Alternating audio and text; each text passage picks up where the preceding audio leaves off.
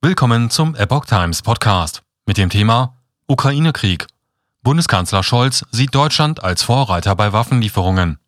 Ein Artikel von Epoch Times vom 19. April 2022. Waffenlieferungen aus Deutschland bleiben ein Thema.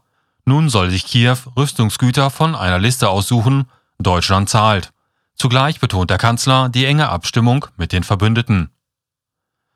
Bundeskanzler Olaf Scholz hat der Ukraine zugesagt, direkte Rüstungslieferungen der deutschen Industrie zu finanzieren.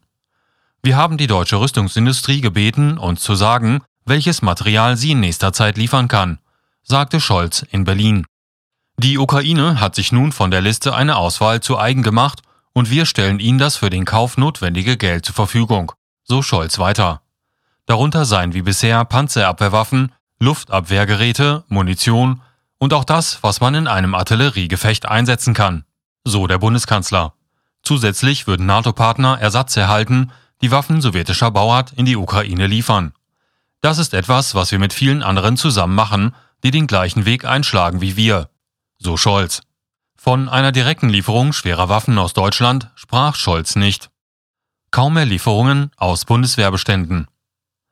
Lieferungen aus Bundeswehrbeständen soll es nach den Angaben des Kanzlers dagegen kaum noch geben.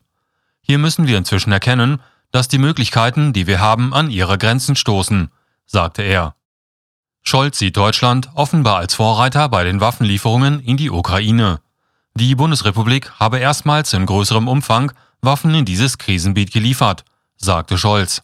Viele in Europa sind diesem, unserem Schritt gefolgt, so der Bundeskanzler. Scholz deutete auch an, dass Deutschland bereit sei, die Lieferung von Artillerie aus den USA oder den Niederlanden in die Ukraine zu unterstützen. Auch da sind wir bereit, das Notwendige zu tun, sagte der Kanzler, ohne Einzelheiten zu nennen. Es könnte um die Bereitstellung von Munition oder Ausbildung gehen. Die USA haben die Lieferung von schweren Artilleriegeschützen bereits in der vergangenen Woche angekündigt. Der niederländische Ministerpräsident Mark Rutte sagte dem ukrainischen Präsidenten Volodymyr Zelensky am Dienstag die Lieferung schwerer Waffen zu